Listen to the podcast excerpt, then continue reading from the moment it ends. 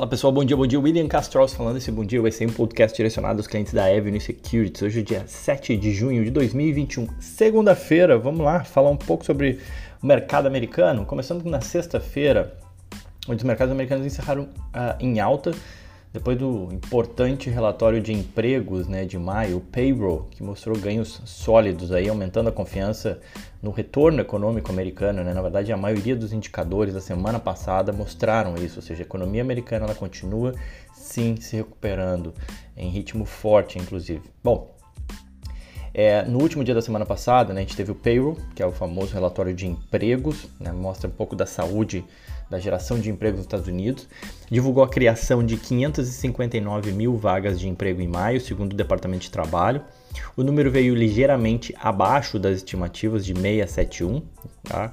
Uh, porém, tá, mostrou uma recuperação saudável do mercado de trabalho, ou seja, da criação de postos de trabalho. A gente teve a taxa de desemprego que caiu de 6,1 para 5,8, que vindo melhor do que a estimativa de 5,9. E a gente também teve uma revisão para cima do número de abril, que tinha surpreendido muito negativamente. É, sempre acontece isso, eles revisam alguns dados, às vezes teve algum falta de contagem, alguma coisa, enfim, um erro, ou enfim, não, não, não deu tempo de contar determinada criação de emprego. É, e aí foram revisados 278 mil para cima. Tá? É, a gente teve um outro dado também levemente abaixo do esperado, foram encomendas à, à indústria, tiveram uma queda de 0,6 em abril. É, o mercado esperava uma queda de 0,02 mas ainda assim isso não ofuscou, digamos assim, a expectativa em relação à recuperação da economia americana, que foi a tônica da sexta-feira. Por fim, a gente também segue vendo as, as meme stocks, né? Já comentei até um stories aí sobre as meme stocks, são ações aí que são bastante influenciadas pelo alguns fóruns, né? especialmente da Reddit. A gente já viu isso acontecer em GameStop. É, agora a gente tem visto acontecer na AMC de cinemas, né? A AMC, código AMC, encerrou a sessão de sexta-feira com uma queda de cerca de 6,7%, mas ainda com ganhos de 80% na semana passada. Né? BlackBerry, código BB, caiu 12,7% na sexta-feira, reduzindo a sua última, a, a alta da semana para 37%. Uh, no frigir dos ovos, enfim, Dow Jones teve uma alta de 0,52 uh, na sexta-feira, encerrando a semana com uma alta de 1%. O S&P 0,88, encerrando a semana com uma alta de 0,8. E o Nasdaq teve uma alta de 1,47 na sexta-feira, encerrando a semana com uma alta de 0,8. Sem grandes altas expressivas ao longo dessa última semana, né, como, pode ver, como a gente pode ver. A gente teve em termos setoriais, destaque para o setor de tecnologia, o XLK teve uma alta de 1,9% na sexta-feira, e as ações de petróleo também repercutiram bem a alta do petróleo, com o XLE tendo uma alta de 0,67. E na ponta negativa apenas utilities, XLU com leve queda de 0,15. A gente também viu, né, com esse apetite a risco, esse maior otimismo, em termos gerais, em termos globais, eu diria, um maior apetite por moedas emergentes. E isso fez com que o real se valorizasse frente ao dólar, né, ou o dólar caísse 0,95, fechando a 5,03, né? É, fora isso, né, a gente tem visto, obviamente, no cenário interno também, dados de balança comercial bastante fortes que ajudam aí a, na entrada de dólares para o Brasil e isso tem pressionado a moeda americana para baixo. Não só no Brasil, como no mundo como um todo, nessa busca por ativos de risco, num cenário de volatilidade ainda bastante baixo e o um mercado bastante tomador de risco, né? Então tem buscado isso em moedas emergentes. A gente ressalta aqui que a gente entende e vê isso como uma grande janela de oportunidade para quem quer começar a internacionalizar o seu patrimônio. É, bom, para hoje a gente começa sem grande direção, né? sem um tom muito definido, tá? A gente não tem nenhum dado econômico relevante para comentar aí na segunda-feira. A semana, inclusive, ela é mais calma. Eu diria que em termos de dados mais relevantes, dados macroeconômicos mais relevantes, a gente tem os estoques de petróleo na quarta-feira. Petróleo que atinge a, mar a marca de 70 dólares aí depois de bastante tempo. É emblemático esses 70 dólares então está apontando para uma alta hoje, o que tende a ser positivo, obviamente, para as empresas de petróleo. A gente tem os pedidos de auxílio-desemprego, eh, os estoques de petróleo saem na quarta, tá, pessoal? Os pedidos de auxílio-desemprego saem na quinta-feira, assim como o CPI, né, que é a inflação nos Estados Unidos, que é algo que está sendo bastante acompanhado aqui de perto, né? Então, na quinta-feira a gente tem dados de inflação ao consumidor aqui nos Estados Unidos. É, as bolsas asiáticas, o Asia Down caiu 0,2%, que é um índice que engloba diversas empresas uh, da região da Ásia, né?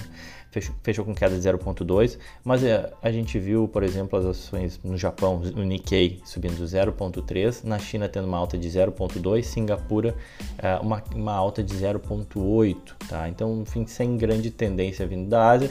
Na Europa a gente vê leves altas para Reino Unido, Itália e Espanha e estabilidade para Alemanha e França. Os futuros americanos, o Dow Jones praticamente estável, o S&P uma queda de 0,2 e o Nasdaq uma queda de 0,45. Temos de balanço, a gente tem alguns balanços essa semana. Hoje a gente tem a Stitch Fix, que é uma empresa de costura, digamos assim, mas com uma pegada mais tech. SFix, S-F-I-X é o código dela. A gente também tem a Culpa Software, uh, código dela C-O-U-P. É, e a companhia de vinhos, a Duckhorn, código dela é NAPA, NAPA. Tá? Hoje divulgam seus resultados.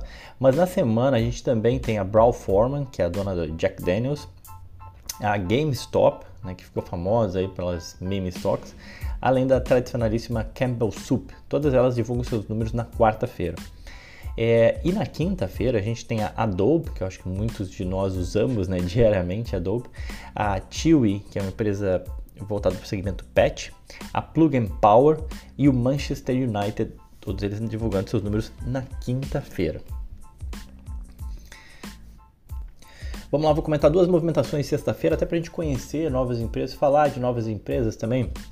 Começando pela Five Below, o código dela é FIVE, né? Five. A Five Below, como o nome já sugere, vende a maioria dos seus produtos por 5 dólares ou menos, né? É, voltado principalmente para crianças e adolescentes, mas principalmente crianças.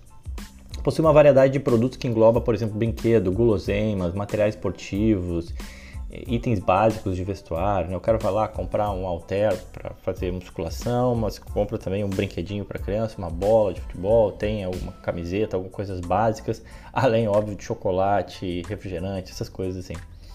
Do lado financeiro, como as suas lojas elas são pequenas e normalmente são localizadas em, em, shopping centers ou regiões, centros comerciais, né? não custa muito para a empresa aumentar a sua base de loja, né? ela precisa de pouco espaço. A administração da empresa estima que, em média, o período de retorno dos investimentos para a nova loja aberta deles é de menos de um ano, por exemplo. Né? É, as lojas são bem simples também, né? não requer um grande investimento. Esse modelo permite que a empresa aumente o número de lojas a uma taxa muito rápida, tem crescido a taxas de dois dígitos, sem ter que se endividar ou fazer emissão de ação. A companhia divulgou na semana passada os resultados referente ao primeiro trimestre de 2021, números bem acima do consenso de analistas, a receita totalizou 600 milhões no trimestre, 600 milhões de dólares, aumento aí de quase 200% na comparação anual. Vale lembrar, obviamente, que a base de comparação é fraca, né, pois pega o período do lockdown no ano passado, mas ainda assim um número muito forte. E apresentou um lucro por ação de 88 centavos, ante um prejuízo de 93 centavos de um ano anterior, né, um ano antes mostrando também mais uma empresa aí com a retomada da economia. A companhia abriu 67 eh, novas eh, lojas e encerrou o trimestre com 1.087 lojas espalhadas em 39 estados americanos. Não por acaso, o mercado reagiu bem à divulgação dos resultados e as ações saltaram 7% na sexta-feira, totalizando uma alta de 80% nos últimos 12 meses. As ações uh, da Five Below negociam uma relação preço-lucro estimada para 2021 de 34 vezes, já não sendo nenhuma grande barganha. Indo para a próxima, Biogen ou Biogen, o código dela é BIIB, tá? BIIB. Totalmente diferente né, da Five Below, a gente está falando de uma empresa global de biotech, tá? Ela foi fundada em 1978, é uma das primeiras empresas globais de biotech, inclusive negociadas na bolsa americana. Tanto é que faz, ela faz parte do S&P 500, tá? A, a Biogen ela é uma biofarmacêutica que desenvolve e oferece terapias em todo o mundo para pessoas que vivem com doenças neurológicas e neurodegenerativas graves, tá? Hoje a Biogen ela tem um, um portfólio de medicamentos para tratar esclerose múltipla introduziu o primeiro tratamento aprovado para atrofia muscular espinhal e está focado no avanço dos programas de pesquisa de esclerose múltipla e de neuroimunologia, além doen da doença do Alzheimer e outras enfermidades. Bom, 2020 a empresa gerou 13,5 bilhões de dólares em receita, sendo a metade delas advindo das operações dos Estados Unidos, e teve um lucro aí de 4 bilhões de dólares. As ações da Biogen uh, subiram cerca de 5% na sexta-feira, enquanto os investidores aguardam a decisão da FDA, né, que é como se fosse a Anvisa americana, é o órgão que regula os, as empresas farmacêuticas, uh, que pode aprovar nessa semana uma terapia experimental para a doença Alzheimer, desenvolvida em parceria com a farmacêutica Eisai.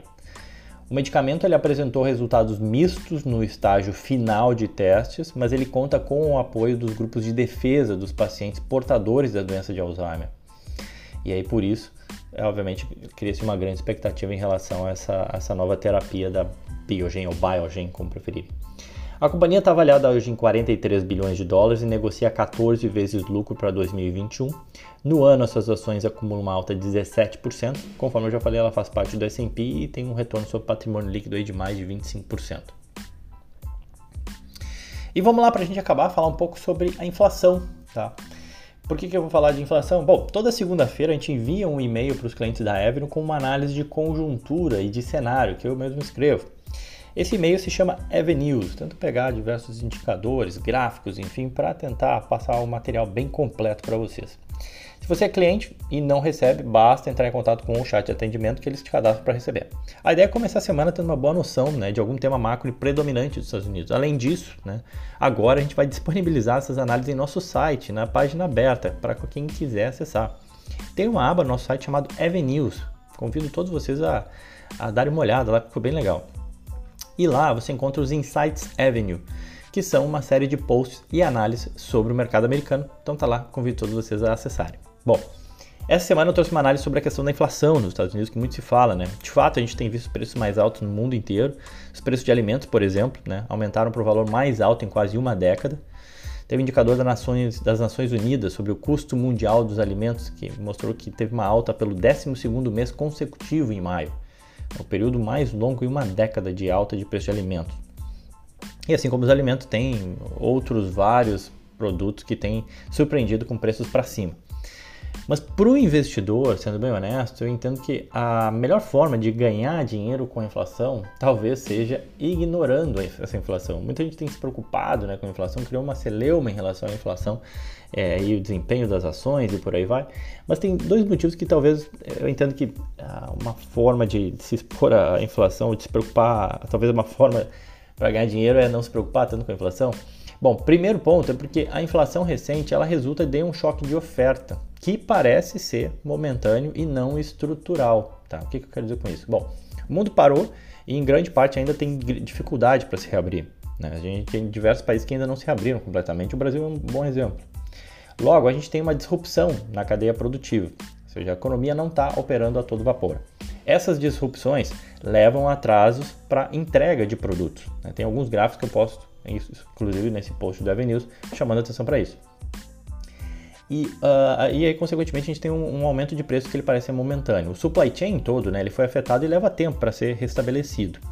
A disrupção na cadeia produtiva que a gente vive hoje, inclusive, lembra outros choques de oferta que a gente já viveu no passado, tal qual o choque de petróleo em 1973, ou ainda depois do pós-Segunda Guerra Mundial, onde a gente tinha ainda diversas a cadeia produtiva está totalmente quebrada naquela época e demorou algum tempo e durante esse tempo né, a gente viu os preços subindo bastante.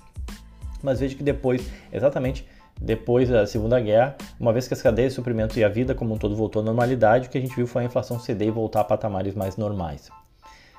Um outro ponto é que as expectativas estão ancoradas, né? Em se tratando de mercado financeiro e precificação de ativos, é sempre fundamental entender o papel das expectativas, porque a gente coloca isso diariamente nos preços, né? E nesse sentido, a meu ver, a gente tem mais motivo aí para ignorar a inflação. Pelo menos até agora, né? O mercado não vê essa inflação como uh, uh, insustentável ou descontrolada. Muito pelo contrário.